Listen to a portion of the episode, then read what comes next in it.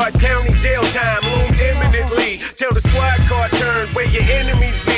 When the pigs uncuffed you, then it would sink. And you are now looking at death on the brink of it. Soon as the cop car left, the gunshots came straight. Hit a kid in his bed, dead on a box frame.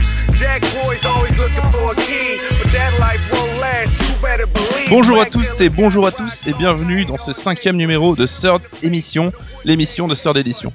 Alors vous commencez à en avoir l'habitude un petit peu, donc chaque mois, nous vous proposons de revenir sur l'un de nos ouvrages accompagné par son auteur, afin de parler de la création d'un livre et de discuter ensemble des thématiques traitées dans l'ouvrage. Donc cinquième numéro aujourd'hui déjà, et pour m'accompagner, j'accueille mon pote Med. Tu l'accueilles, alors je rentre dans l'émission, comment ça se passe Euh, Bonjour à tous. Comment ça va? Ça se passe bien, ça va bien. Ça fait deux heures qu'on essaye de faire des réglages et péniblement on y arrive. mais- Ouais, ouais, on est prévu d'enregistrer il y a une heure et demie, mais bon, on va faire avec. Alors donc, euh, ben, euh, pour être honnête, on priorise ces sœurs d'émission de décembre, donc certainement le dernier numéro de l'année qu'on enregistre. Certainement. Certainement, vu qu'on on galère un petit peu à chaque fois. On n'est pas sûr. Et qui dit mois de décembre et fête de Noël, donc euh, dit occasion un petit peu spéciale, donc un sœur d'émission qui va un petit peu bousculer les habitudes. Oula. Est-ce que Matt, tu peux nous, nous parler un petit peu du, du contenu de l'émission Oui, parce que ben voilà, c'est Noël, c'est les, illu- les illusions qui tombent. Le Père Noël n'existe pas et en fait, euh, on est parti de ce postulat-là pour euh, pour vous dévoiler un petit peu les projets inachevés de Sœur d'édition. Donc, euh, ça fait trois ans en février que les- la maison d'édition existe et en- pendant ces trois ans, il y a un nombre assez conséquent de, de projets qui ont été euh, initiés, euh, enfin qui ont été commencés puis avortés. On va évidemment pas tous les traiter aujourd'hui, mais on a fait une petite sélection de, des projets, euh, on va dire les plus intéressants à- à vous dévoiler. Oui. Et on va en prendre voilà quelques euh, trois trois quatre euh, un par un et on va vous dire pourquoi on- ils ont été pensés et pourquoi ils ont été abandonnés. Oui, donc c'est assez classique hein, pour une maison d'édition d'avoir des projets avortés pour une raison ou pour une autre qui ne vont pas aller au bout. Et euh, donc voilà, nous l'idée de sœur d'émission à la base c'était vraiment de vous présenter un petit peu les coulisses euh, de, de la boîte et donc là voilà, on s'est dit que c'était une occasion sympa de, de vous en dévoiler un petit peu plus. Euh, hors série déjà. Déjà hors série, euh, on va pas dire c'est parce qu'on galère à réunir des auteurs et que Pas du tout. Je pense qu'en janvier il peut y avoir aussi une nouvelle formule de l'émission où, où du coup on sera encore tous les deux. je pense qu'on va augmenter les auteurs pour qu'ils puissent acheter du matériel de qualité aussi, ça pourra peut-être nous aider. Pas mal d'accusés, j'aime bien. Alors rentrons tout de suite dans le vif du sujet. Donc, alors pour euh, aujourd'hui, on enregistre. Hier, on a eu l'occasion de mater les, les Game Awards. Ouais. Vidéo Game Awards. Et donc parmi euh, la foultitude de jeux récompensés, il y en a eu un euh, qui nous touche en particulier, qui s'appelle Hellblade. Oui, vrai. Alors, ceux qui écoutent Sir Strike, donc euh, l'émission petite sœur de Sœur d'émission, certainement vous le savez, on a déjà parlé, on vous a bien saoulé avec Hellblade, mais c'est un projet qui nous tient à cœur. Et euh, tellement à cœur en fait que on était au courant un petit peu de son développement avant qu'il soit annoncé, clairement. Ah oui, clairement, il y a plusieurs années, on peut dire. Parce que voilà, on avait un projet de bouquin Hellblade avec euh, Ninja Theory tout bêtement. Bah ouais, on va un peu revenir euh, à l'origine. Euh, à l'époque où on travaillait, Nico et moi, pour Public and Love, on a écrit un livre officiel Capcom sur la saga Devil May Cry. Devil May et Cry. c'était pour la sortie du DMC Devil May Cry développé par Ninja Theory. Donc le reboot, voilà, qui est plus fait par Capcom Japon. Ouais, à cette occasion, on a eu la chance d'aller directement à Cambridge pour visiter les studios, pour s'entretenir avec les développeurs. Donc c'était, euh, euh, on est resté 3-4 jours là-bas et en fait on a eu euh, une belle matinée d'interview. Ah oui, là aussi, bon, on est dans les coulisses, donc on va tout dire un petit peu. oui, hein. oui, bah, allez, faut, faut balancer. Donc voilà, nous on était en contact avec Capcom, hein, avec qui, euh, qui, qui nous avait sollicité pour ce projet. Et bah, voilà, Capcom c'était pas Ninja Theory, donc ils faisaient un petit peu l'intermédiaire. Donc nous on s'est pointé là-bas comme des fleurs, pensant avoir droit à deux journées complètes d'entretien. Autant dire que deux journées complètes euh, avec une équipe de dev, c'est royal, on peut aborder à peu près tous les sujets qu'on veut, je pense. Puis on voulait voir un, ma- un maximum d'intervenants, que ce soit des programmeurs ou graphistes, euh, évidemment par euh, Tamim Antoniades. On voulait voir tout le monde et au final, non, on a vu que trois personnes, quoi. Et voilà, donc on arrive sur place et le mec nous fait ouais ok super cool, c'est sympa d'être là. Donc euh, ben, on a notre matinée de bouquet.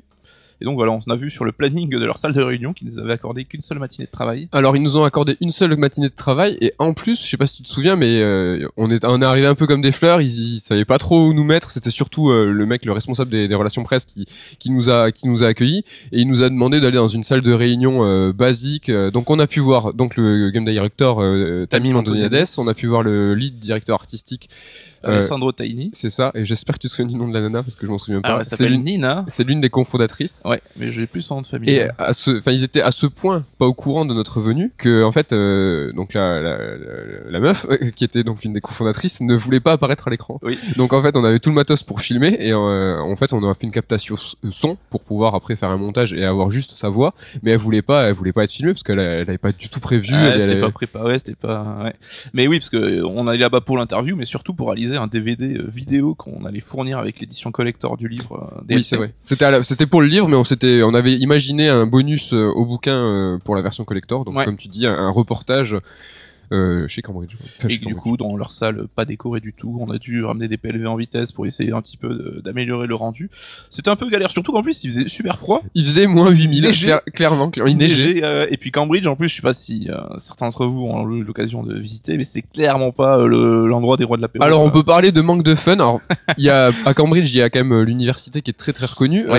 Je sais pas si on était en période de vacances mais il y avait pas Il un n'y avait radis. pas un chat, on se pelait, et puis on a juste trouvé un petit rad un peu miteux qui nous a dit le dernier soir, il faut vous revenez demain, c'est le bingo. Oui. non, non, on s'en va, on rentre. Bon, chez tout nous. ça pour dire qu'on est resté 4 jours pour une matinée d'interview. Euh, donc ça s'est super bien passé. On a quand même pu faire euh, enfin, récolter un maximum d'informations. Oui, Et oui, à on est un petit peu débordé hein, sur la deadline. Et à l'époque déjà, alors euh, on a super bien préparé, je sais plus, c'était il y a 5 ans ça. Et euh, à l'époque déjà, euh, il y avait toute la partie droite du studio de chez Ninja Theory qui était consacrée à DMC. Et euh, il nous avait euh, plus ou moins interdit d'aller, euh, ne serait-ce que jeter un œil à la partie gauche qui était à l'époque euh, consacrée à, à. Et pour le moment, on le savait pas, on le savait pas vraiment. Non, on fait genre qu'on était au courant, mais on savait que dalle. Et du coup, donc, bah, l'histoire avançant, en fait, euh, on a monté Third, etc. Et puis, euh, c'était il y a combien de temps? Un an et demi un an et demi, ouais. On a été recontacté donc par les, les membres du studio. Et voilà, ils nous ont expliqué qu'ils avaient bien kiffé notre bouquin, donc il a le bouquin DMC qu'on leur avait évidemment envoyé, qui trône dans leur petite. euh, Ils ont un espèce de Wall of Fame et euh, tout. Et donc, euh, on était resté en contact avec Tamim euh, Anthony Hades euh, par mail. Euh, il- de temps en temps, il, a écrit la préface du bouquin DMC. Ouais, il nous avait déjà fait des retours sur le, le bouquin. Il a été resté en contact avec nous en nous envoyant quel- de temps en temps quelques petits messages. Et voilà, et donc du coup, un jour, on reçoit un mail euh, des mecs de Ninja Theory en disant Ah là là, on est en train de développer un jeu euh, super cool, ça va être du démat et tout, mais euh, voilà, on aimerait bien faire une édition avec le bouquin à l'intérieur, enfin un bouquin à l'intérieur qui reprenne un petit peu l'idée qu'on avait développée dans le bouquin d'Evil May Cry. Avec euh, toujours pareil, euh, c'est ces parties euh, création, univers, décryptage, où on puisse voilà faire un tour complet du, titre dans, un seul bouquin. Et nous, c'est une idée au-delà de la proposition qui nous intéressait, qui nous avait déjà parlé, parce que on se demandait souvent comment aborder le cas des jeux des maths, et on sait que les mecs qui peuvent accrocher grave à un jeu dématérialisé, ils aiment bien avoir un objet physique, quelque chose qui leur rappelle un petit peu le, un objet à avoir, à posséder pour euh, qui fait le lien avec le jeu en fait. Bah, c'est vrai qu'avec le démat, t'achètes ton jeu, t'as as, un attrait pour le titre, mais t'as rien entre les mains. Et c'est vrai qu'on a quand même, nous, dans notre lectorat, une, grande part de collectionneurs. Nous, les premiers, on aime bien avoir un rapport physique. Et on s'était posé la question, quand on parle à l'époque avec un titre qui s'appelait, un titre, une collection qui s'appelait Download, où on traitait des jeux dématérialisés.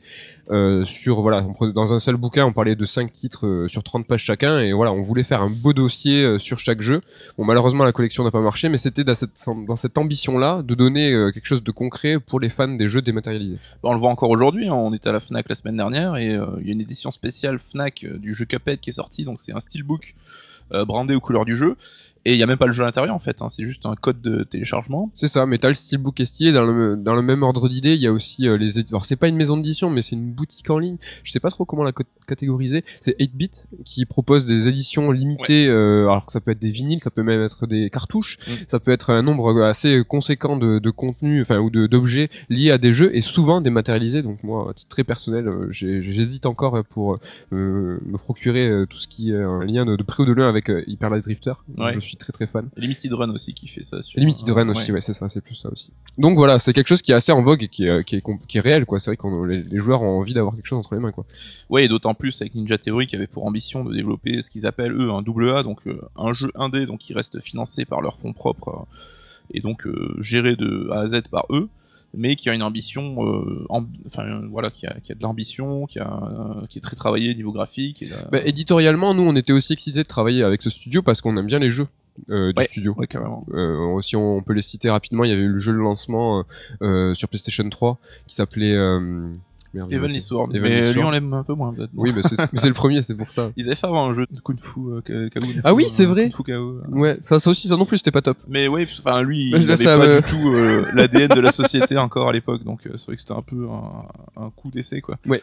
Mais surtout oui, le second projet qui était développé sous l'égide de Namco Bandai et qui s'appelait euh, Enslaved. Et qui était vachement bien. Et là donc aussi on a eu euh, Alessandro Tiny, donc le DA du studio, qui, qui montrait un petit peu son, son talent avec cette idée d'un monde post-apocalyptique, mais pas euh, ravagé, euh, avec des couleurs sombres, etc. Au contraire, avec une végétation qui a repris un petit peu ses droits sur la nature. Il y a toute une narration avec le duo de héros, c'était vachement bien. Ouais, et je pense qu'on sous-estime un petit peu l'impact de ce jeu, parce que même s'il n'était pas exceptionnel, il était plutôt cool, hein, c'était un beat'em all. Tu parlais de Last of Us, toi Ouais, mais carrément, parce que l'ADA de, de Enslave, c'est ce qu'on retrouve après plus tard dans Last of Us, dans... et ça crée en fait toute une nouvelle vague de jeux post-apo, mais euh, qui avait voilà des couleurs naturelles, de- du vert, du rouge, enfin des Mm, couleurs un petit peu euh, un peu chaudes quoi, donc qui changeaient de, de, de l'habitude. Ouais. Donc ben euh, on voilà le projet est lancé, donc nous on réfléchit de notre côté, on commence à développer des idées, etc. Donc là, c'est surtout une partie technique. Donc nous, on va leur faire une proposition du combien le livre va coûter, euh, combien d'exemplaires ils veulent, tout ça, et on fait, on leur fait une proposition chiffrée du euh, ça va coûter tant et est-ce que est-ce que ça vous suit, est-ce que vous êtes, euh, est-ce que vous en êtes quoi. Ce qui était compliqué pour eux, c'était que nous, on était en contact avec avec des personnes qui étaient pas réellement du, enfin ils étaient du studio, mais ils avaient pas vraiment le nez dans les finances et eux, ils devaient toujours Oui. euh, Il y avait beaucoup d'allers-retours. il y avait beaucoup d'allers-retours, c'était euh, hyper compliqué.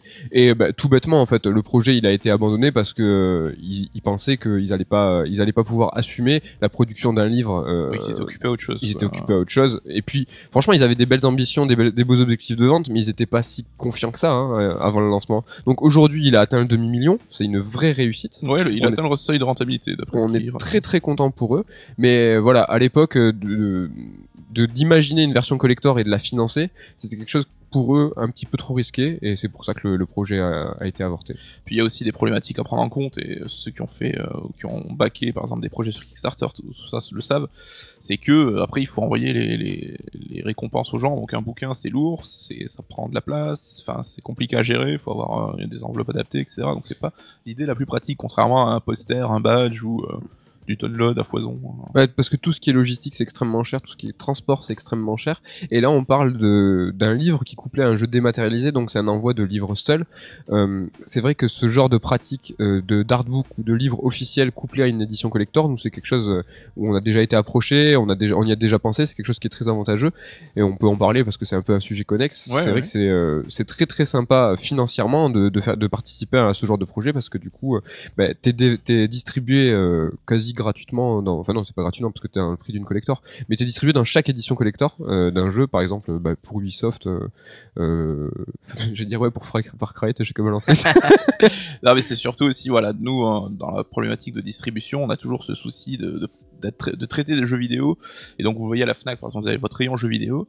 Mais euh, voilà, le rayon bouquin, lui, il est à part, il est. euh, Enfin, c'est pas au même endroit. Donc, c'est vrai que nous, on adorait avoir nos bouquins qui soient vendus au rayon jeux vidéo, mais pour des raisons euh, un peu longues à expliquer et pas très intéressantes. ce n'est pas après là tu, tu, tu parles de, de, de, de, de problématiques de, de rayonnage Euh, Mm. moi tu vois j'étais j'étais plus dans euh, un rapport euh, financier euh, basique c'est à dire que si nous on est dans toutes les éditions collector euh, d'un jeu ben, euh, l'éditeur du jeu finance d'emblée un, un tirage exclusif euh, pour euh, Oui, le, pour- pogn- le pognon. pour toutes les éditions collector donc c'est des livres qui sont entre guillemets d'office vendus Voilà, et donc, ouais, c'est très intéressant Oui, mais euh, voilà, c'est comme on dit, c'est l'occasion pour nous aussi de, de se rapprocher un peu des studios, d'avoir un petit un pied dans, dans la création. Et euh, voilà, c'est des trucs qu'on comptait proposer de toute façon un peu différemment de Sœur, hein, ça aurait été sous un label, sous un truc différent. oui oui ça aurait été différent de l'ambition, on n'est clairement pas la même hein, là-dessus. Oui, même si en, termes de ligne éditoriale, dans le livre de Hellblade, on, se serait penché euh, sur euh, l'aspect artistique, euh, de développement, tout ce qui est attrait au jeu, mais on n'aurait pas, on n'aurait pas eu la même démarche, clairement.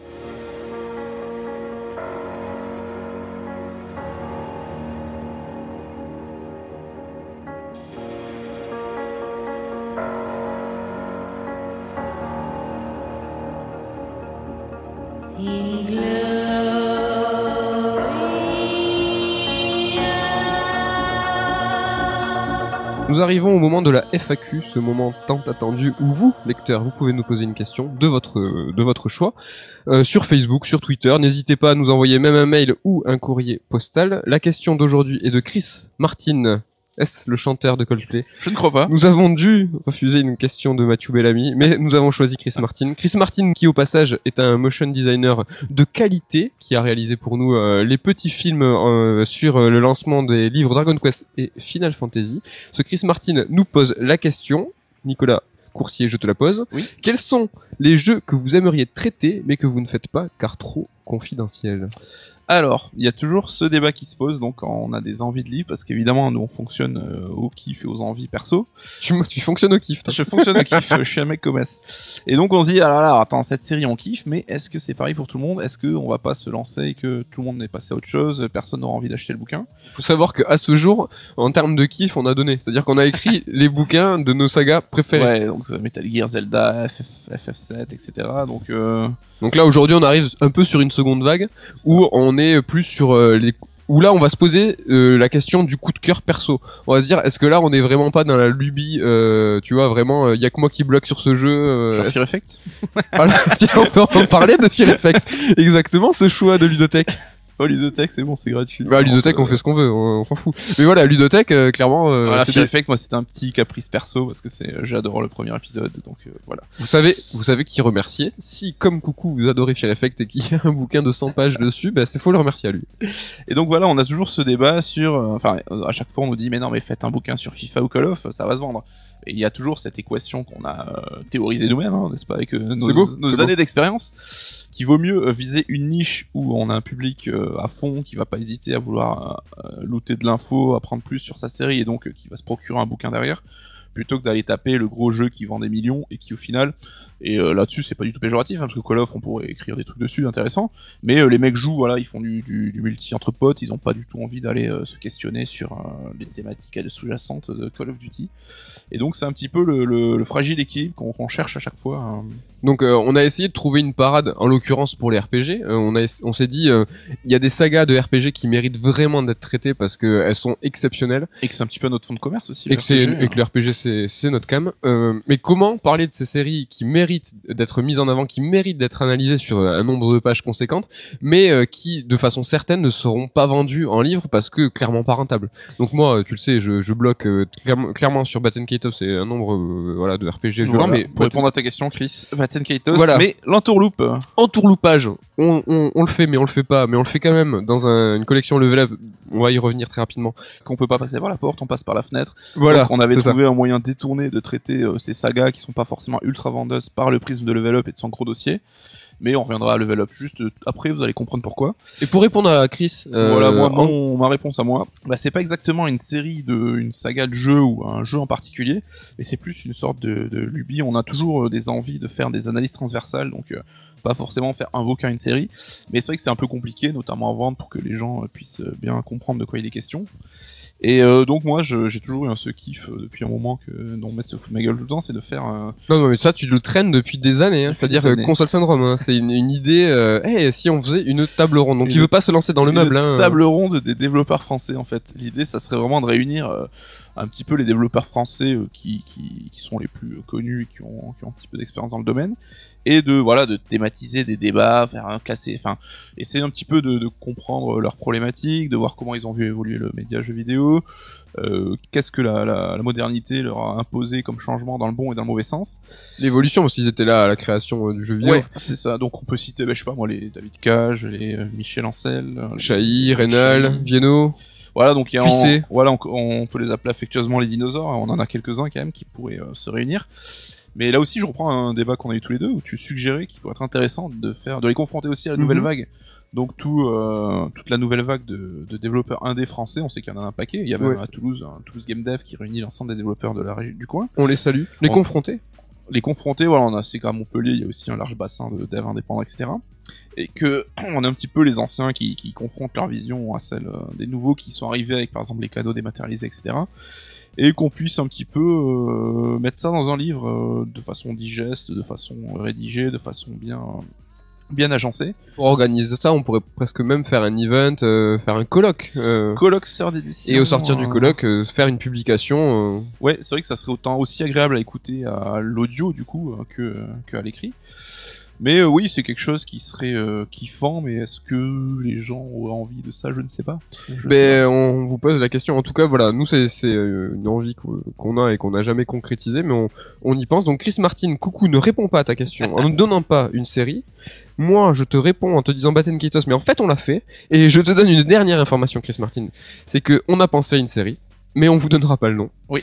Parce que en fait, on va le faire. Voilà. C'est-à-dire que là, on est arrivé à on un a point. le, voilà, on a sauté l'obstacle, on s'est dit. On s'est dit là, euh, mar- comme tu disais tout à l'heure, marchons au kiff, on y va, on essaye d'être personnel pour être uni- universel. Et euh, c'est-à-dire que on va pas vous donner le nom, mais quelque part dans l'émission, il va y avoir un petit indice Un indice sera disséminé. qui vous donnera clairement euh, un indice. Voilà. J'ai envie de dire c'est une belle phrase avec deux fois indice. Alors du coup, voilà, on a dit qu'on allait revenir un petit peu sur euh, Level Up, etc. Parce que clairement, dans l'idée des projets avortés, on, on nous reparle très très très régulièrement sur alors quand ça sort le nouveau Level Up, quand sort la nouvelle année jeux vidéo. Et ce qu'on explique aux gens, et euh, c'est la, la, la vérité, hein, c'est que aujourd'hui on a mis ces publications en pause. Alors on, on parle franc là, On parle franc, on parle vrai, on parle avec le cœur. Euh, parce que on comme est, des, du Loft. on est des mecs entiers. On fait la même vanne sur Aziz du Loft sans même se concerter, c'est chaud. Et euh, donc ouais, c'est on avait d'autres priorités pour euh, l'année écoulée, donc euh, pour que, que plutôt que continuer ces publications. Alors, juste pour reprendre, c'est vrai que l'année du jeu vidéo et Level Up, c'est deux collections qui ont été, qui ont commencé la première année de CERD. Ouais, je crois que c'était le troisième et quatrième livre, hein, si dis pas de C'est ça, ça a conneries, été hein. tout de suite, euh, parce que voilà, c'était une ambition aussi d'affirmer euh, dans notre ligne éditoriale cette envie de parler euh, bah, de- du jeu vidéo de façon plus transversale, Ouais. de faire aussi du rétro gaming à notre façon, Ouais. et de, de bien insister sur le fait que le RPG, voilà, on, est On est à on aime bien. Et euh, voilà, ça, ça s'est poursuivi avec l'année du jeu vidéo sur euh, deux numéros, donc l'année 98 et l'année 92. Level Up, il y a eu quatre euh, numéros. euh, donc, euh, pour être tout à fait euh, transparent, ces deux collections sont rentables. Euh, on perd pas d'argent dessus. Néanmoins, comme euh, c'était un début d'activité pour CERD, c'est compliqué d'avoir des collections qui sont bah, tout juste rentables. Quoi. Ouais. Euh, la problématique euh, aussi, c'est que c'est les deux collections qui nous demandent à Coucou et à moi le plus de temps.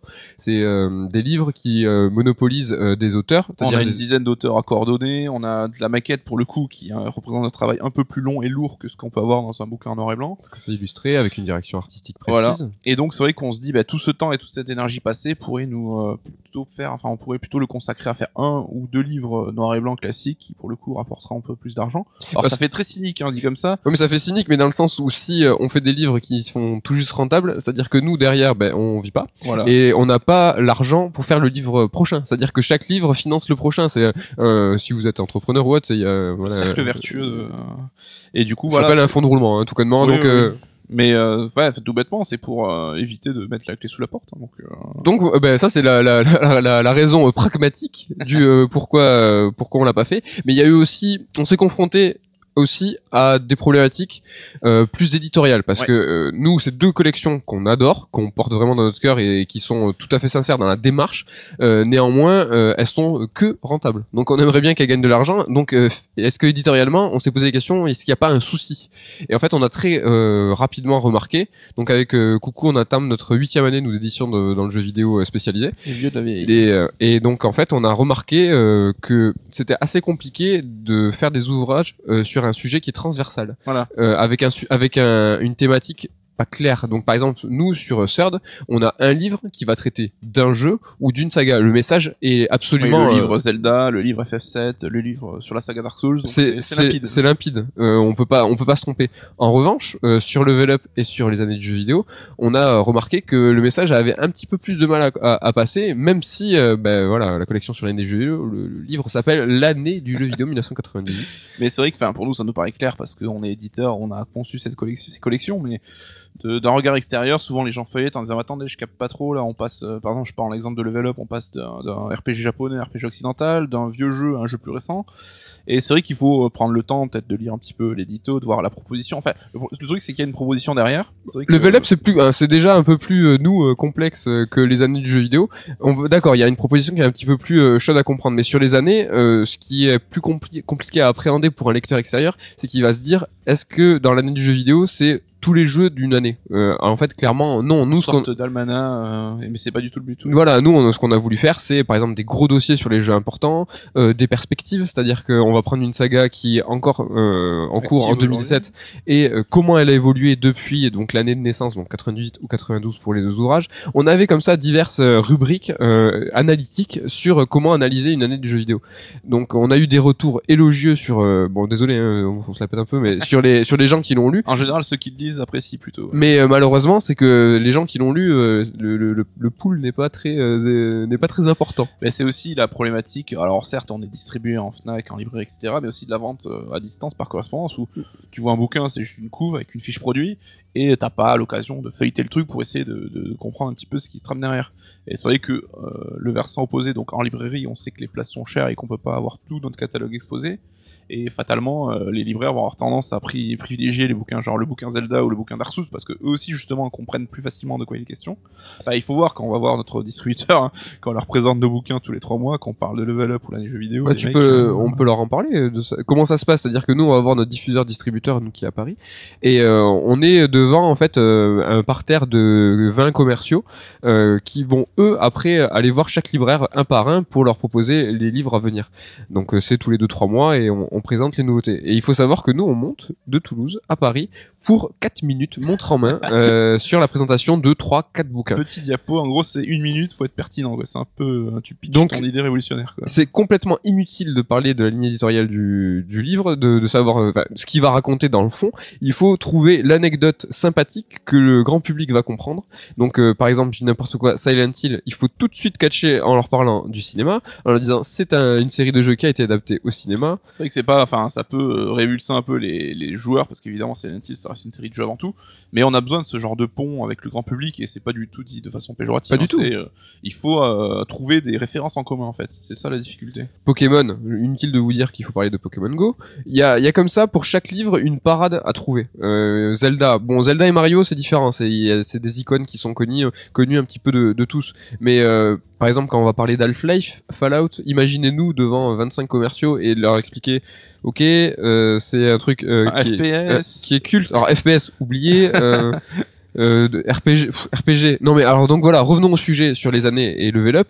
Allez pitcher Level Up à 25 commerciaux en leur disant que c'est un ouvrage sur le RPG général, c'est-à-dire que c'est le RPG occidental, le JRPG, qui va reprendre euh, une, une sélection de jeux dans le temps, c'est-à-dire que c'est un voyage, une proposition, et que chaque level up est un voyage différent, une nouvelle proposition. Et chaque jeu analysé par plusieurs prismes et angles différents. Exactement. On pourrait même prendre euh, dans Level Up, on pourrait, euh, enfin si on pouvait s'amuser, on pourrait prendre euh, un sommaire qu'on décline 20 fois et ça serait 20 Level Up différents, mais parce que ça serait 20 auteurs différents, 20 angles différents d'analyse.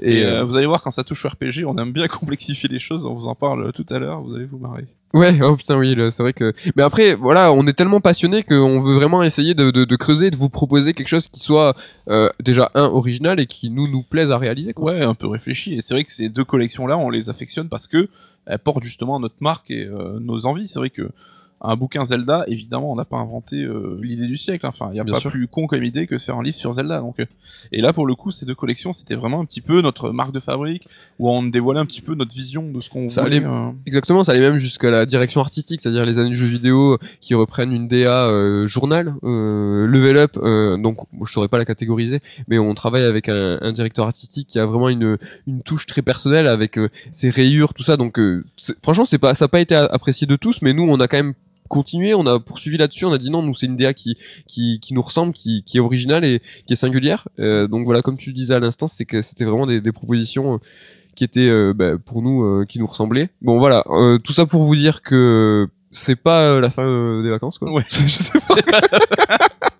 ça ne veut rien dire. Ce n'est pas la. Non, on pas la les, fin. a mis, on les a mis en hiatus parce que euh, Ce n'est pas un au revoir. C'est ça que je crois que je voulais dire. ce n'est qu'un au revoir.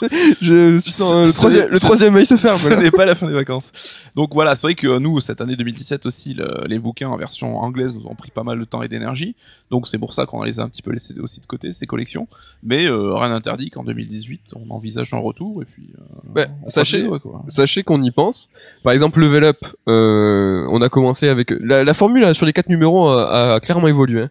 Euh, on est parti sur un jukebox, c'est-à-dire qu'il y avait plein de jeux qui étaient traités. Sur le dernier, le numéro 4, on était sur une thématique très précise, L'espace. Donc l'espace était traité sur tout le bouquin. Donc on a déjà des idées euh, de nouvelles thématiques. On continuera peut-être ce côté un peu jukebox.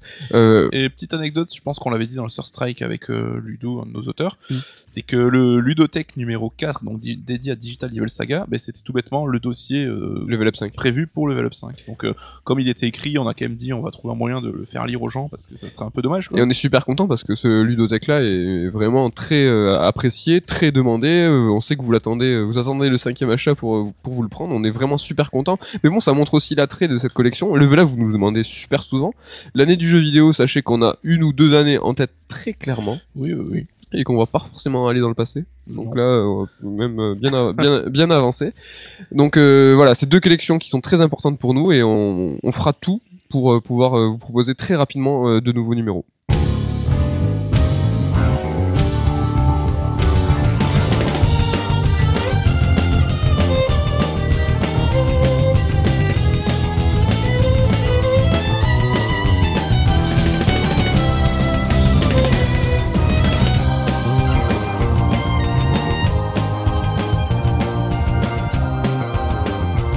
Alors vous en avez l'habitude, à ce stade de l'émission, c'est normalement là qu'intervient le fameux portrait chinois.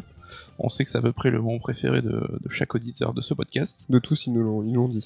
Mais bon, on s'est fait un portrait chinois la dernière fois tous les deux quand on parlait du bouquin Zelda, donc euh, petite innovation. Attention, on renverse la table de thé. Mais en même temps, c'est un épisode hors série, donc euh, j'ai envie de dire, c'est un portrait chinois hors série. C'est un peu un Star Strike émission aujourd'hui. Oui, c'est ça. Star Trek émission. Alors euh, plutôt qu'un portrait chinois, on va enchaîner les questions. Petit débat. Débat, débat chinois. Débat chinois. donc euh, Med, Oui, euh, si tu devais me citer l'un des jeux qui fait le top 5 de ton année jeux vidéo. d'accord. Euh, tout à fait. Mais, mais moi, je, je fais des croissants. Est-ce que toi, t'es chaud pour faire des croissants aussi? Je fais plus des chocolatines moi, mais... euh, Pff, allez, non. ça Non, moi je, oui, j'ai un top 5, mais ils sont pas... Ah, tu, tu le classes Ils pas sont pas classés, non. Hmm. Bon, ben moi, je vais les classer, mais je vais pas le dire. Commence, commence. Alors, moi, mon numéro 5, il sera peut-être pas mon numéro 5, du coup, mais si. C'est Resident Evil 7 qui est sorti en début d'année. Euh, Ça va être pénible si on a les mêmes jeux par contre. Pourquoi euh, ça, ça serait, bah, Bah, du coup, il est dans mon top 5, donc voilà, moment Resident Evil 7. bah, Resident Evil 7, euh, coup de cœur euh, de l'année. Clairement, c'est pas l'un des meilleurs jeux vu l'année 2017 qu'on a eu. Néanmoins, il fait partie de ces euh, nouvelles itérations de grandes sagas. Donc, il faut savoir qu'on a eu euh, un Dragon Quest, on a eu un nouveau, euh, Un Persona, un, un Pokémon, Mario, un ouais, on une a année eu- de ouf. Et donc du coup un nouveau Resident, c'est quand même euh, l'événement. Euh, petite révolution pour la saga, ça faisait un moment que c'était pas arrivé, donc euh, plaisir. Et ce qu'il faut dire aussi, c'est qu'il y a souvent cette malédiction des jeux de début d'année, où les bons jeux en janvier, on se dit non, mais de toute façon, en fin d'année, on les aura tous oubliés, parce qu'il y aurait tellement de jeux qui sont passés par là, que personne les citera pour les tops. Et R7, mois après mois, malgré tous les jeux de qualité qui sont sortis, c'est toujours accroché. Tu crois Parce que les tops sont pas tombés. Il y a eu les Games Awards hier. euh, Ouais. Les Games Awards Les hier. Game Awards. Beaucoup de beaucoup de liaisons là-dedans. Il a été, euh, il a eu reçu le prix du jeu vert. Du jeu VR, oui. c'est coup. Ouais. Mais enfin, en tout cas, dans mon esprit, moi, dès le début de l'année, je me suis dit ça, c'est un putain de jeu coup de cœur, et euh, chaque mois, je me disais, ok, c'est bon, il reste dans mon top, il reste dans mon top. Donc euh, toi aussi, tu le, il est dans ton, il est dans ton top. Ouais, et si vous l'avez pas fait et que vous êtes un peu curieux, allez-y, hein, n'hésitez pas, parce qu'il change complètement la formule. On va pas dire que ça a plus rien à voir, mais c'est quand même euh, bien bien différent de ce qui se fait habituellement. Vue subjective, euh, si ça quand même. Et honnêtement, enfin moi, les 3-4 premières heures, putain, j'en garde un souvenir de ouf, et j'ai jamais autant flippé. C'est vrai que le jeu perd un petit peu en qualité dans sa seconde partie, on va dire. Le jeu doit faire quoi, 10 heures euh, mhm. À partir de 3 heures, quand on commence un petit peu à comprendre les routines et à s'habituer aux mécaniques, c'est vrai qu'il est beaucoup moins effrayant. Mais moi, putain, les 3 premières heures, je me rappelle, je t'envoyais des textos, je fais putain, j'arrive pas à y jouer plus d'une demi-heure parce que c'est flippant. Après toi, tu l'as essayé en vert. Faut dire que d'autant plus. Ouais, alors euh, autant la VR habituellement ne me fait pas, me crée pas de mots quelconques, tête, ventre, etc. Mais pour R7, j'avoue, j'étais pas au top, donc j'ai j'ai pas joué énormément en VR. Mm. Mais c'est vrai que le jeu est évidemment moins beau, plus aliasé, comme euh, c'est le cas pour la majorité des jeux VR. Mais on garde, enfin on gagne en immersion, c'est un truc de ouf. ouais. En tout cas, pour ceux qui l'ont pas fait, n'hésitez pas. Et là, très bientôt, il va y avoir le nouveau DLC avec Chris Redfield. Oui, avec son, son visage euh, méconnaissable. Vivement, moi j'ai très hâte. Moi, euh, au passage, vite fait, moi j'avais fait les deux, les DLC, le- les deux groupes de DLC. Et euh, donc dans le bundle, il y a toujours un petit jeu de scoring, tout ça, mais il y a à chaque fois une petite pépite dans les deux vagues de DLC.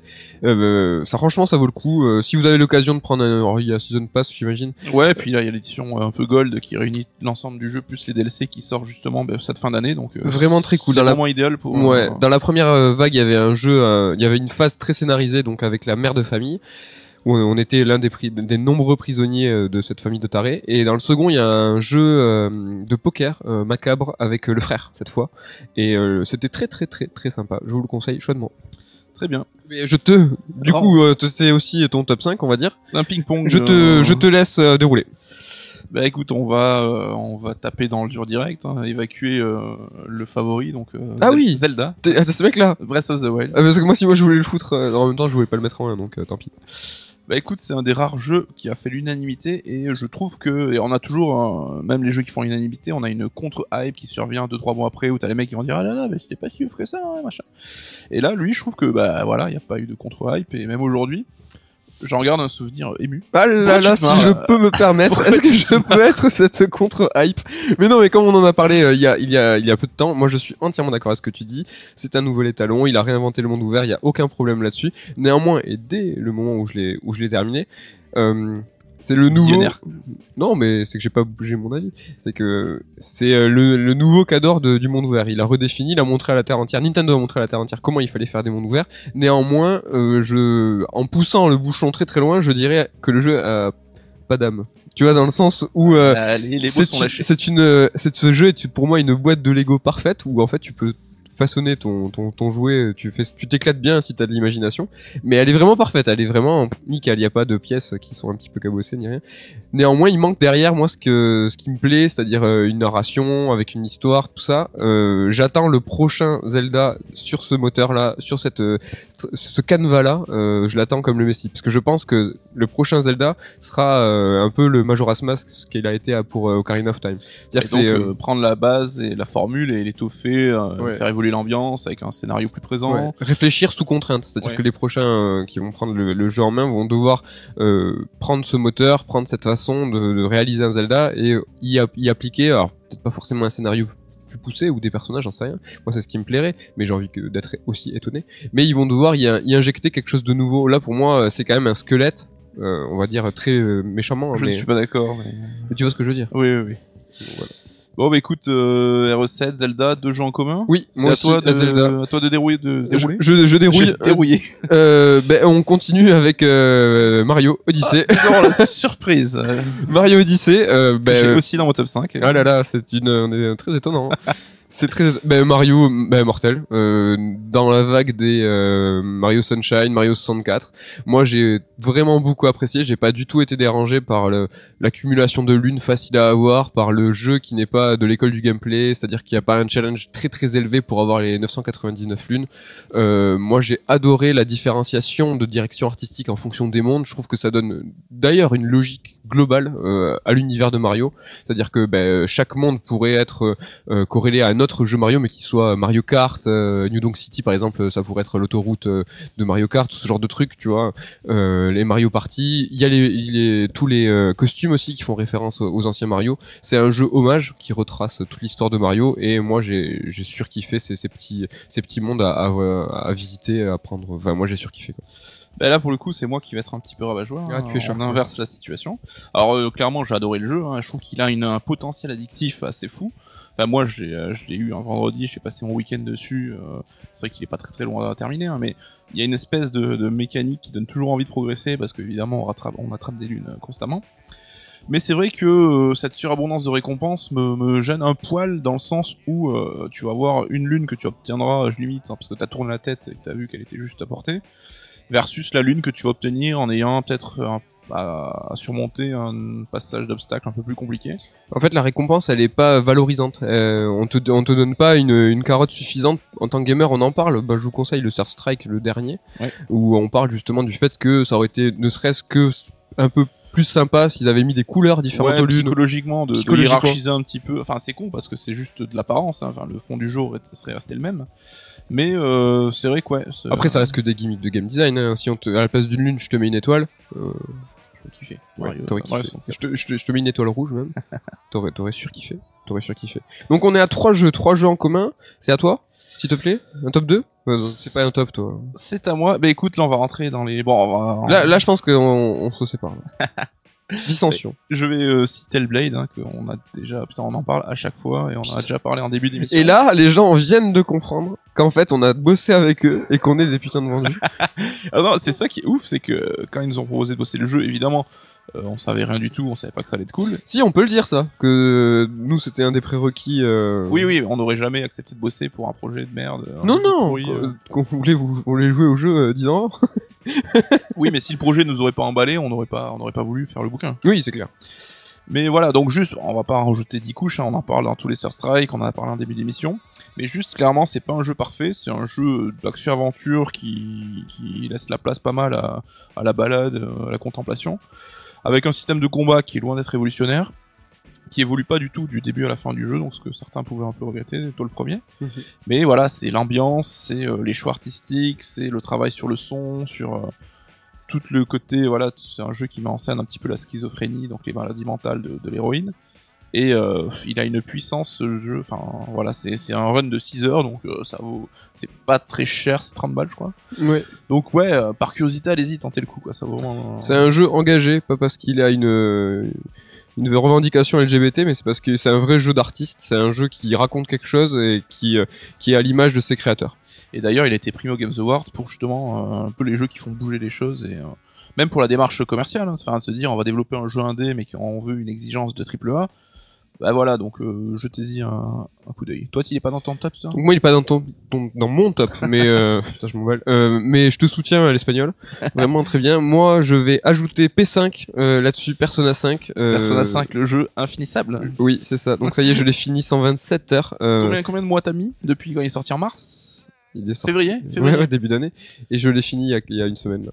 Euh, donc oui, ça a été très long parce que du coup, il y a eu d'autres jeux. Il y a eu une actualité en 2017 qui était dingue. Donc euh, je, je n'ai pu m'empêcher de d'aller faire d'autres jeux. Au passage, on parle jamais euh, du pauvre Mass Effect. hein, parce que je sais que j'ai l'une de mes pauses a été pour Mass Effect Andromeda. Euh, Personne n'en parle, a raison. Genre. Oui, a raison, mais c'est triste. Bah, t'imagines, c'est un nouveau Mass Effect. euh, il est dans aucun top. A C'est raison vrai. aussi. Mais mais tout le monde l'a déjà oublié. tout le monde l'a déjà oublié, donc euh, big up. Et euh, donc juste meilleure bande son de l'année, meilleure direction artistique de l'année, scénario euh, de ouf. euh, il est long, il est très long. C'est vrai que euh, aurait pu être un petit peu plus ramassé, un peu plus dense. euh, ça aurait Un peu moins bavard aussi, peut-être. un peu moins bavard, bien que oui, ça m'a ça m'a pas vraiment dérangé, mais je pense qu'avec un ou deux palais en moins, euh, un ou deux personnages de l'équipe en moins, ça aurait pas ça aurait pas gêné, ça aurait été un jeu tout aussi excellent. Et euh, mais à la fin, tu vois, il m'a touché. C'est qu'il a été long, il a été long, mais moi je suis pas du tout. Toi, je sais que t'as fini euh, Witcher, The Witcher 3 en un an et quelques. An et moi, demi. je peux pas faire ça. moi, je finis. L'abnégation, des Je, je peux pas faire de pause et je crois que c'est la première fois de ma vie où je fais une pause à un jeu et je le reprends après.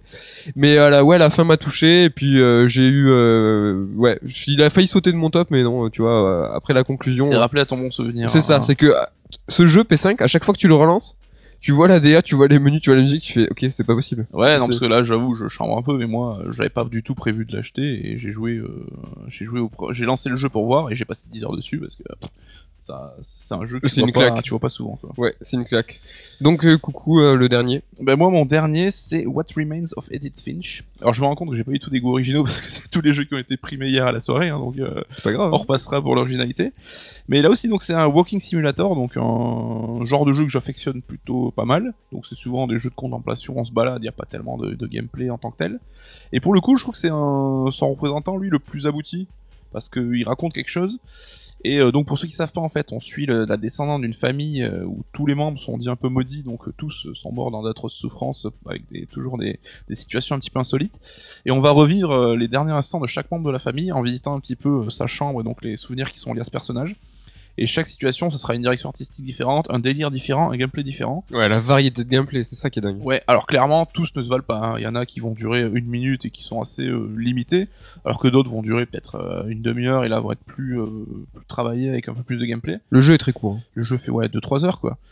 Et euh, donc ouais vraiment excellent. Juste un seul regret c'est que je trouve que ça fait un poil tu vois euh, manège de Disney tu vois genre t'es dans ton dans ton manège et tu tu passes de salle en salle c'est presque un peu des dioramas tu vois genre des Mhm. petits euh, Et j'aurais peut-être aimé une, une phase un peu plus d'exploration pour, euh, pour contrebalancer un petit peu, pour avoir l'impression d'enchaîner un petit peu. Il y a un lien peut-être un peu plus. euh, Ouais, travailler peut-être plus le hub, hein, qui est un peu la maison. Enfin, la maison, elle est mortelle. hein. Ah, la maison elle est folle. Tu, Mais, tu euh, traverses la maison de chambre en chambre et de, de membres de la famille en membres de la famille. Mais je trouve que t'as une, un peu d'exploration au début pour les deux trois premières salles, et après c'est tu suis un petit peu le, tra- le trajet quoi. C'est pas dérangeant, et puis pour un Walking Simulator, c'est pas. C'est très linéaire, hein. Ouais. Donc voilà pour mon dernier jeu de mon top 5. Ouais, et alors moi pour mon dernier jeu, c'est un jeu en suspens, on va dire. euh, je vais citer, je suis obligé, je suis obligé de citer Xeno 2 euh, parce que ben, voilà, je suis, je suis, même si je suis à 5 heures de jeu, Xenoblade Chronicles 2. ouais, Xenoblade Chronicles 2, euh, j'y crois à mort, euh, comme euh, dirait un célèbre euh, chanteur dans un film. C'est dit Mitchell. Moi j'y crois à mort. C'est Ah non, c'est Bacri, non pas le tueur qui... Bref. et donc voilà, j'en suis à 5 heures. Le, le début m'enchante pas mal. La première heure est pénible, je comprends pas depuis FF7 le meilleur jeu de la Terre. Pourquoi les RPG ne commencent pas tambour battant? C'est tout à fait possible de faire un RPG, un JRPG avec un début vraiment qui fracasse tout, avec un rythme soutenu. Et c'est vrai que 80... Allez, ouais, 80% de la production, souvent c'est vraiment mou au début, c'est vraiment pénible, alors qu'il y a quelques contre-exemples et, c'est vraiment dommage. Celui-là euh, tombe euh, dans cet écueil, c'est vraiment vraiment con. Mais euh, il y a un potentiel, le Cara Design est vraiment pas si dégueu, le groupe de méchants on le voit quand même dès le début, il est vraiment stylé. Il y a un potentiel assez cool et euh, j'y crois et j'ai envie de lui donner cette chance. Euh, j'ai envie d'avoir envie. C'est. Ouais, C'est un petit euh, petit tribute aussi. Une, une place réservée sur le top 5 avec un pari sur l'avenir. C'est ça. T'avais pas un 6 euh, mention spéciale toi? Alors j'ai une mention spéciale aussi, moi ça concerne Assassin's Creed Origins. hein. Ah là là. Je suis un gros fan de la série, on va pas se le cacher, je sais que c'est pas forcément bien vu de dire ça en ce moment, mais c'est pas grave, hein, je n'ai aucun tabou. C'est un vrai un vrai dingue toi. Donc non, voilà, c'est un peu comme Med, j'en suis à 10 heures de jeu, donc je, je pourrais pas euh, avoir un avis définitif sur le projet, mais pour l'instant, ce que je vois me plaît bien. C'est là aussi très addictif, donc j'ai passé 10 heures, j'ai pas vu passer le temps. Le setting de l'Egypte, moi, c'est mon délire complet, donc je suis à fond. Et euh, j'attends juste de voir, parce que je sais que toi, tu me disais qu'au bout de 20 heures, t'avais un peu l'impression d'avoir fait tout le tour des mécaniques et t'avais pas forcément envie de repartir pour 20 heures de plus pour faire la même chose. C'est ça, c'est le jeu de ce que j'ai vu, il fait 40 heures, moi je me suis arrêté à 27 heures. Pour autant, comme je te le disais, j'étais très très chaud, je trouve qu'en fait, c'est pas du tout une révolution pour les Assassin's Creed, mais il fait tout parfaitement. Alors, enfin, il reprend le, schéma classique des, Assassin's Creed, mais il le, il le magnifie, il, le- il fait tout bien, tout logique, tout euh, s'embrique s'imbrique parfaitement, le game design est très très malin, la narration est aussi un petit peu plus poussée et mieux écrite, Ouais. c'est vraiment vraiment bien. Après, ouais, on en parlait, on voit clairement l'influence de The Witcher sur le projet. Hein, mais, oui, euh, clairement. Mais là où euh, c'est vrai qu'il a fait des efforts, il a corrigé certains problèmes, ça reste un Assassin's Creed dans le bon sens du terme, mais aussi dans le mauvais. Où, enfin, moi j'attendais vraiment l'épisode de la rupture euh, franche et complète, un peu à la Breath of the Wild. C'est pas le cas. Et voilà, on retrouve clairement euh, les routines, euh, les animations un peu branli branlo, les petits défauts, les petits trucs qui, qui énervent après 10 ans. hein. Mais ouais, ça, on va pas se faire les difficiles non plus. Hein. Ça reste un putain de jeu avec un univers de ouf et il reste super plaisant quoi.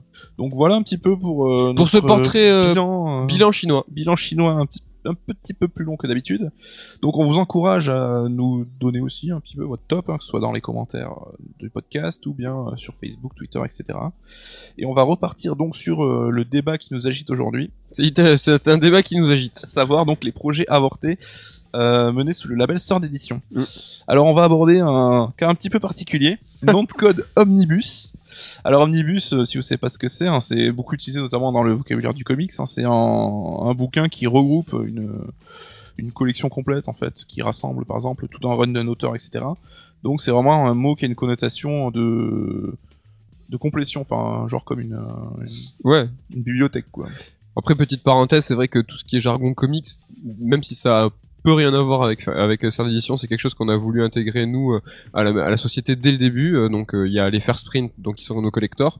Pour Level Up, par exemple, euh, il y avait deux couvertures, donc dont une qui était variante. Ouais, variante. Donc, on avait A voulu- et B. Ouais, euh, eh ben, c'est ça. Et euh, donc là, l'omnibus. euh, donc ce, importer ce jargon comics euh, dans l'édition française. dans l'édition française. Alors pour le coup, on a ressorti notre paplard de l'époque avec un peu euh, la vision qu'on avait du projet. hein. Je me rappelle, on avait euh, discuté de ça quand on était au Japon, on voyage au Japon. C'est ça. Et je me souviens, on était dans un bar euh, la nuit et un film de Prince. euh, un film de Prince passé à la télé, euh, Ouais. on s'est bien marré.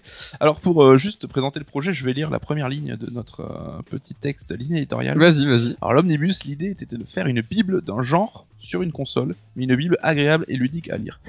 donc là, il y a clairement deux composants, donc une bible d'un genre sur console. Donc Déjà, c'est super chaud à comprendre.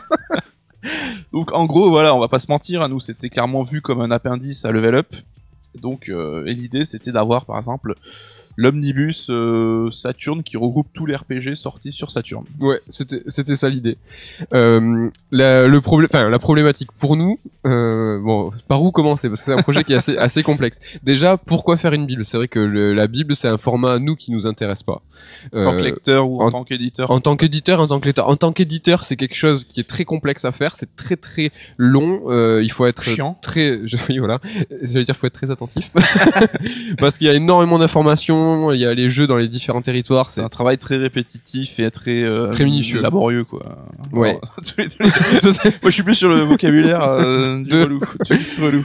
Et euh, donc ça, ça nous plaît pas en tant qu'éditeur. En tant que lecteur, ça nous intéresse pas de lire un catalogue. Donc faut savoir que la plupart des bibles, qu'elles soient de Pixel 9, de Geeksline, euh, ou il y a même euh, en ce moment euh, Hugin Munin qui en a traduit une euh, américaine.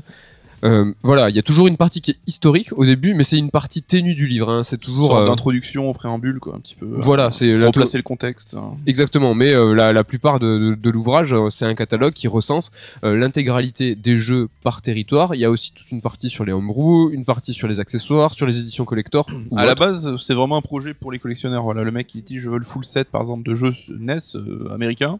Bah là, il a son catalogue, il peut cocher chaque jeu, etc. pour Le- vérifier qu'il est bien sa collecte complète. C'est clair, l'ouvrage n'est pas dénué d'intérêt, c'est juste que Oui, nous, oui, il, nous intéresse, c'est- il nous intéresse pas en tant, en tant que lecteur.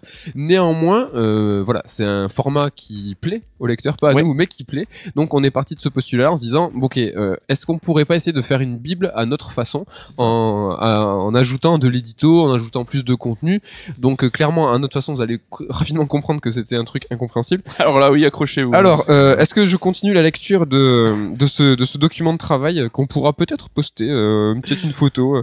Donc, l'idée, le numéro 1 de cet omnibus, donc de cette bible de genre sur une console précise, allait être sur le RPG. Donc, shocking, j'ai envie de dire. n'est-ce pas? Parce que voilà, comme tu en parlais, c'était un appendice à level up. Donc on allait euh, ranger euh, donc euh, l'ensemble des RPG d'une console. Donc l'idée c'était classer les RPG par euh, donc comment? Est-ce que c'était par territoire? Est-ce que c'était par année? Par ordre alphabétique. Par ordre alphabétique On savait pas. Donc euh, on s'est posé la question comment les classer? Et en fait on a décidé de les classer par euh, système de combat. C'est ça. Donc euh, c'est vraiment ce qui définit le plus le RPG. hein, donc euh, auprès des fans, c'est le système de combat. Donc on avait euh, catégorisé un petit peu les trois axes primordiaux, Mhm. à savoir donc les jeux en tour par tour, les jeux un petit peu plus action RPG et les jeux plus tactiques. ouais. c'est Donc, vous ça. allez voir, ce n'est que le début des embrouilles, hein, mais on aime bien un petit peu euh, tout Mais complexifier. pour, ouais, du coup, ouais, pourquoi on a pris le combat? Enfin, le RPG, ça se, ca- ça se caractérise pardon par le scénario, le système d'expérience et son système de combat. Néanmoins, il y a que le système de combat qui est un facteur qui est facile à discriminer. C'est ça.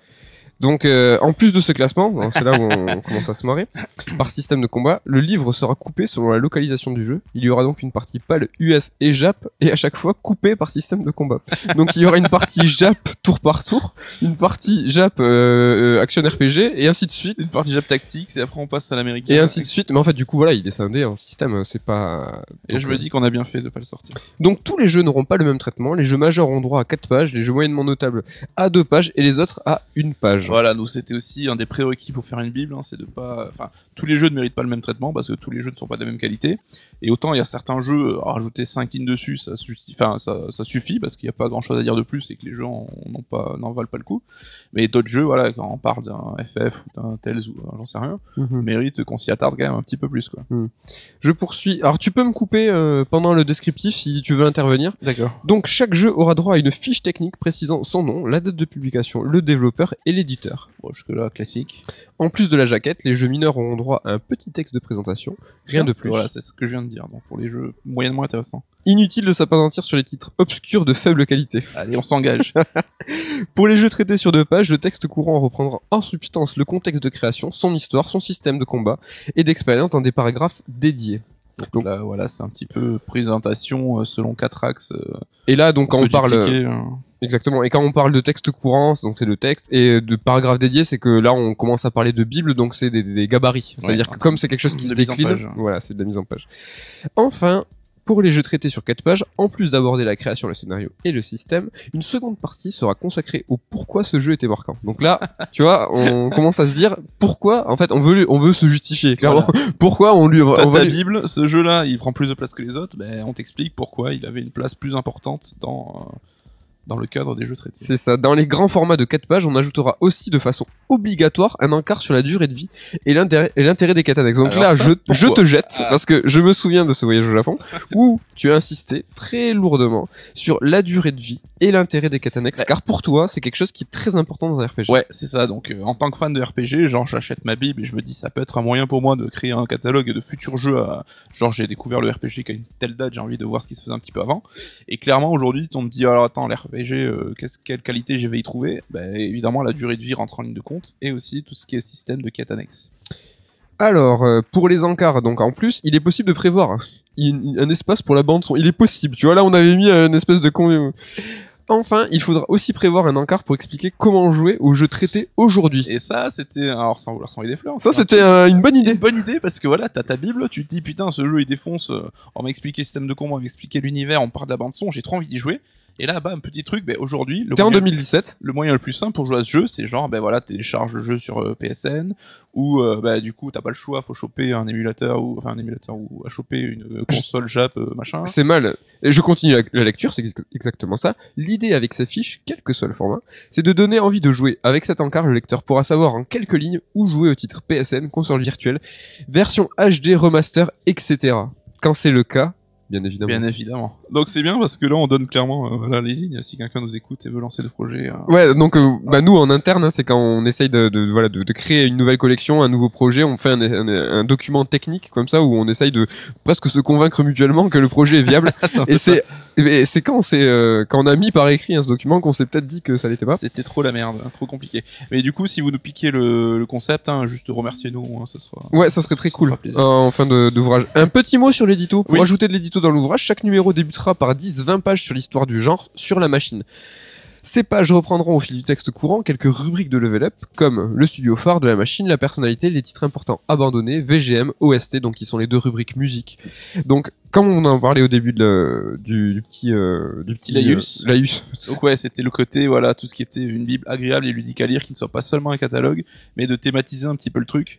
Et par exemple, donc pour reprendre, par exemple, si on faisait euh, l'omnibus euh, intégral des RPG sur Saturn, bah, expliquer quel était le studio qui s'est distingué sur la Saturn en tant que créateur de RPG, quel créateur de jeu on a reconnu comme étant le plus, comme ayant le plus apporté au genre RPG sur cette machine, etc.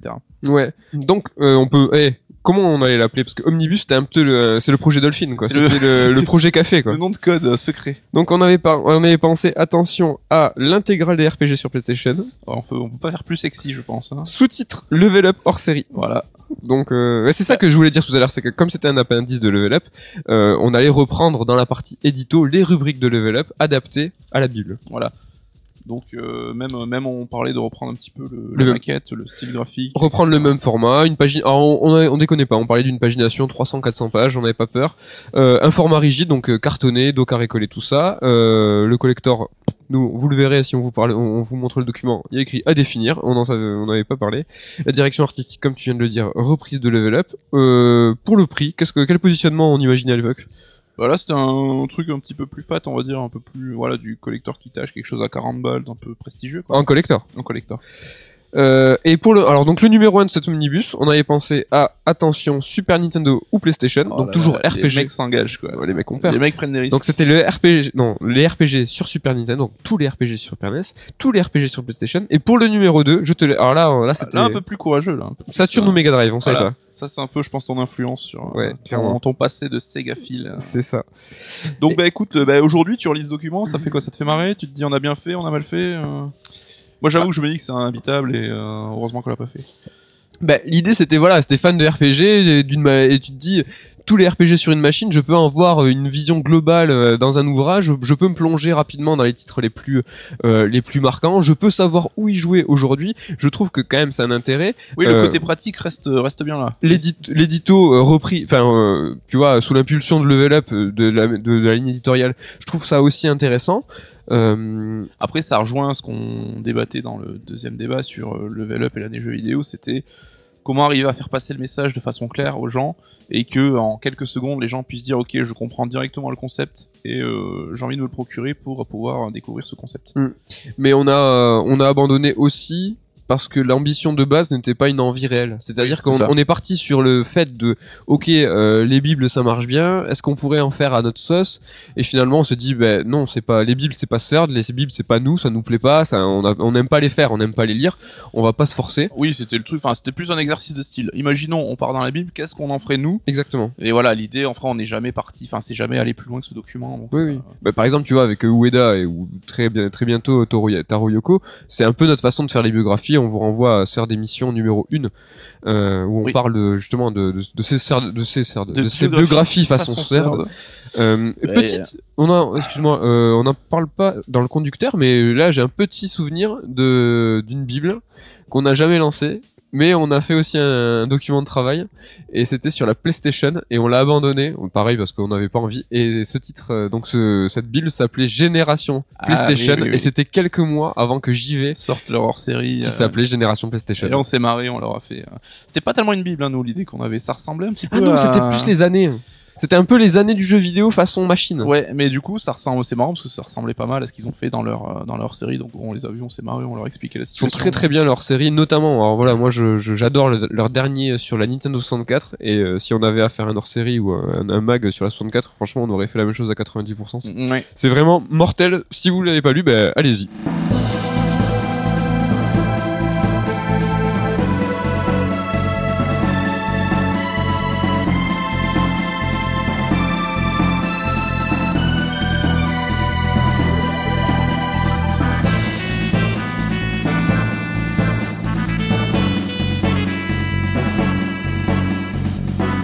Alors, on arrive tout doucement à la fin de euh, ce cinquième épisode de Sœur d'émission, et vient donc le temps des recommandations. Donc d'habitude, l'idée c'est de prolonger un petit peu le débat sur le bouquin en question qu'on vous a présenté pendant l'émission, donc avec quelques idées de, de livres, euh, films, etc. En qui- rapport avec le sujet et avec l'auteur.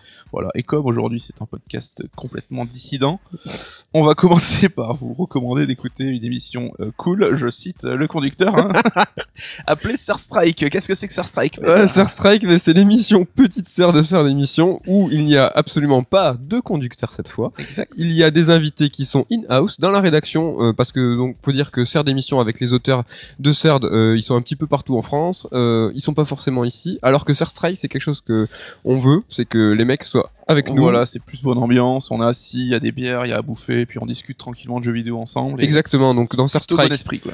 pas de conducteur, pas de montage non plus. Donc euh, dans Sœur d'émission, c'est notre ami Faskill qui monte, qui réalise et qui fait tout ça. Dans Sœur Strike, il y a aucun filtre, il n'y a pas de travail de son, il y a rien. On le poste tel quel. Il y a notre pote Fox qui nous avait fait le, le petit euh, générique, le petit fin, mais c'est tout. Sinon, il y a rien du tout. C'est freestyle et c'est notre notre façon à nous de rebondir sur l'actu Ouais. et de recevoir quand même quelques invités hein, parce que depuis le début, on a fait qu'un seul gros freestyle. Mais euh, et je pense que ça va se multiplier. hein. Ouais, parce que le concept de base c'était pas du tout de ramener des gens extérieurs, c'était plus de délire entre nous, mais on se rend compte qu'on a souvent l'occasion d'accueillir des gens qui sont du milieu du jeu vidéo de plus ou moins loin.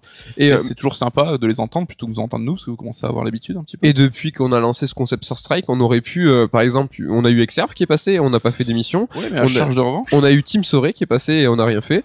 On est, euh, franchement, il y a vraiment l'occasion. Enfin, on- Je pense qu'on a un petit peu de réserve de quelques Ouais. sous le coude. C'est pour ça d'ailleurs qu'on a plus tendance à favoriser Sœur, des- euh, Strike parce que c'est plus facile à enregistrer que plutôt que Sœur d'émission qui est toujours un petit peu plus compliqué. C'est ça.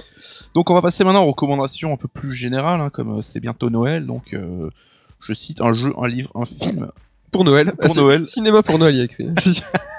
Alors Med, est-ce que tu as quelque chose à recommander aux nos lecteurs pour Noël, un truc qui t'a fait kiffer récemment Tout à fait, mais comme nous sommes dans le segment un peu promo, je, comme j'ai un manque de race efficient, je vais vous, je vais vous conseiller un manga qui s'appelle Radiant par Tony, Ah par Tony Valent, donc qui est l'illustrateur euh, donc euh, de la couverture First Print de, de Dragon Quest, mais C'est un qui- manga français. c'est un manga français, shonen, Par Ankama.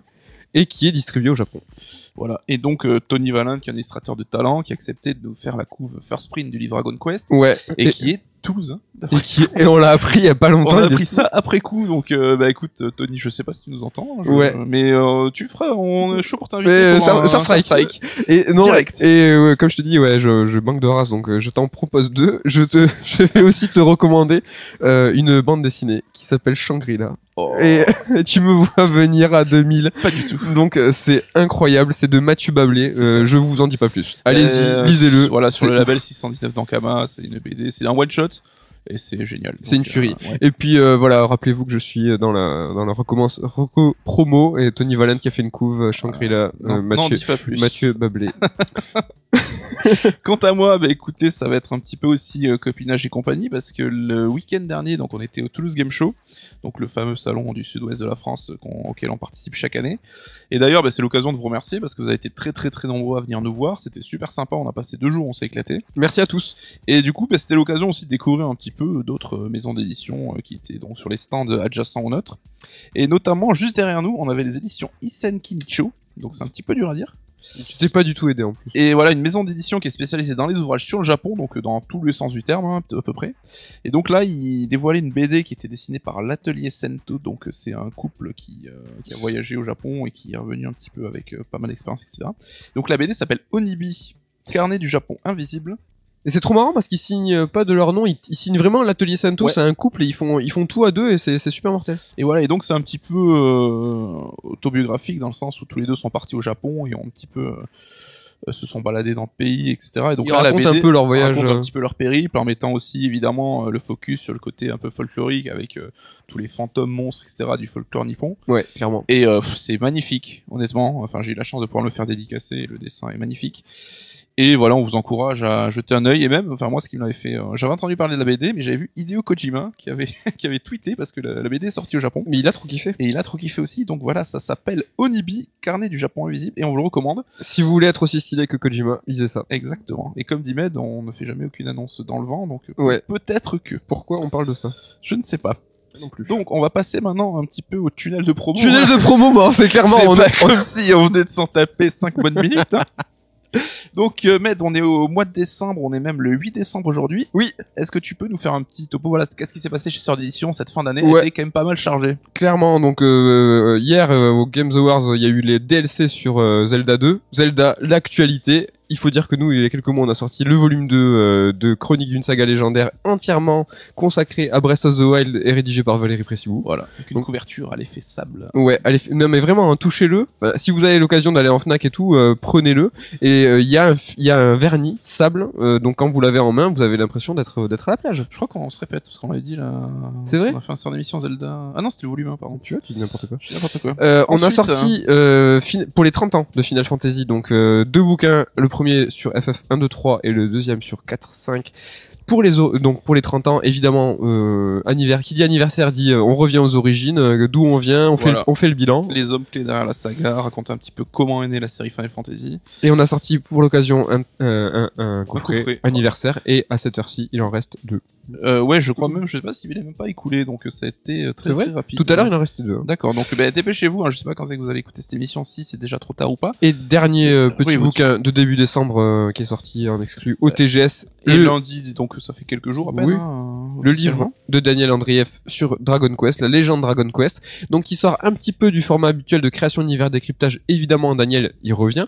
Il y aura toutes les informations nécessaires. Néanmoins, il y apporte lui euh, sa touche, euh, son expérience. euh, Son vécu. Ouais, sur- parce que c'est un gros fan de Dragon Quest depuis des années. Il parle Jap. et il est allé au Japon de nombreuses fois. Il a pu un peu tâter le pouls de la société japonaise et analyser la relation du public avec cette série Dragon Quest. C'est un petit peu le reflet, ouais. comme reflet culturel et social, qu'est-ce qui, en rapport avec Dragon Quest? Quoi. Ouais. Comment la, la série a influencé la, bah, le, le Japon quoi? Et donc voilà, il reste encore des éditions collector, comme on disait, des First Print avec la couve par Tony Valent. Et donc on vous encourage à jeter un œil dessus si ça vous intéresse. C'est ça.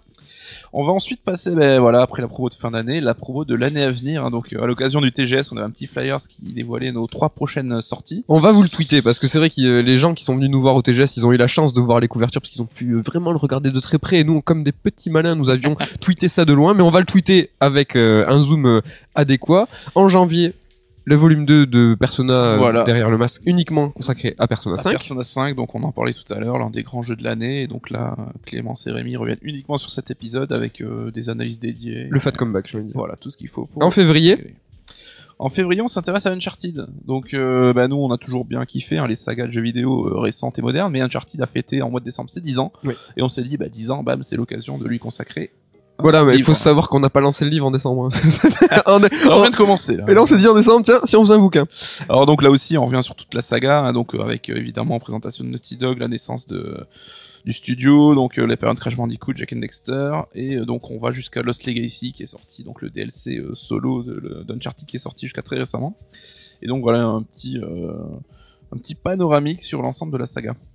Et en mars, on passe sur le livre Taro Yoko, euh, euh, écrit par Nicolas Turcev, un petit peu à l'image de ce qu'avait fait Damien Mechery pour Fumeto Ueda. Euh, et là, donc voilà, ça, ça sort en mars. Rétrospective de tous ces jeux, biographie euh, de Taro Yoko, analyse des œuvres, du scénario. Il y a énormément de choses à dire et à Évidemment. découvrir du lore. Si vous avez joué à Nier Automata, vous le savez. voilà. Et on l'a déjà annoncé ou pas Mais bon, Yataro Yoko a participé au bouquin, on peut vous le dire. Il Ouais. a signé la préface, il a Une répondu. préface, euh, de fou. Ouais, comme, euh, la comme on pouvait s'y attendre. préface de taré. Euh, il a répondu à des interviews pour le pour le bouquin et euh, euh, il est à fond sur le projet. il a retweeté, il nous il, il kiffe. Et, Et on espère que ça vous plaira. toutes ces petites annonces, c'est vrai que là, si vous êtes un, un auditeur de, de nos de nos podcasts, c'est que ben voilà, vous êtes quand même, vous faites partie, euh, vous, connaissez les bons bails. Néanmoins, on vous rappelle quand même qu'on est sur Twitter, sur Facebook, sur Instagram, Sur Snapchat. sur Snapchat, on est partout. Partout. Donc euh, n'hésitez pas. C'est vrai qu'on essaye de distiller un petit peu des informations dans tous les médias différemment. C'est-à-dire que des- il y a des petites photos sur Insta qui vont dévoiler des petits indices, alors que dans les podcasts là, bon les podcasts, franchement, c'est quand même le bon bail. Ouais, c'est un peu la mine d'or si veux grinder de l'indice. Si tu veux looter du, du truc. Euh, donc voilà, n'hésitez pas, ça, ça c'est sœur d'édition, euh, sans piège, hein. il y a S édition, Voilà. mais euh, vous pouvez nous retrouver très facilement. Et donc, au-delà de Sœur d'édition, vous pouvez également nous suivre sur nos comptes Twitter perso, donc Medial, at Medial Canafi C'est ça, et at Nicolas Coursier. Exactement. Ben, je crois que c'est le moment euh, de remercier euh, tout le monde. Voilà, on Vous se la bise, bonne année, euh, bonne santé. Mais exactement, c'est l'occasion de vous souhaiter d'excellentes Ah oui, oui. fêtes de fin d'année, de un joyeux Noël, une, on, on peut dire bonne année, c'est pas top de dire bonne année mais bonnes vacances, bonnes fêtes de fin d'année. Ouais. Et on se retrouve en pleine forme en 2018. Hein, nous, on a plein, plein de, plein de projets. On remercie Fasque On remercie Fasque, comme d'habitude. On remercie Fox, hein, parce qu'il nous aide toujours d'une manière ou d'une autre. par la pensée, il est là. Et voilà. Et donc, bah, soyez au rendez-vous en 2018 pour plein, plein, plein de livres super cool. Mais la petite habitude, euh, je, je sais que je sais que t'as voulu faire une fin stylée là, que je te Oui, coupe, mais, mais euh, c'est effectivement. Mais effectivement, à chaque fois, on vous laisse euh, sur une fin, euh, donc euh, une, un morceau de musique en, en rapport avec le thème de l'émission. Mais quel sera-t-il aujourd'hui? Et quel sera-t-il aujourd'hui? Ben, je ne vous donne ni le nom ni euh, le jeu dont il est tiré, car à un moment dans l'émission, on vous a parlé d'indices, on vous a parlé d'une saga. Saurez-vous le retrouver?